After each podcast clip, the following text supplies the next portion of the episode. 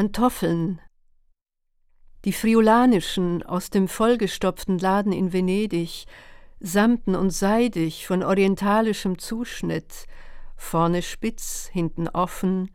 du gehst wie auf Pfötchen, pantoffolinisch,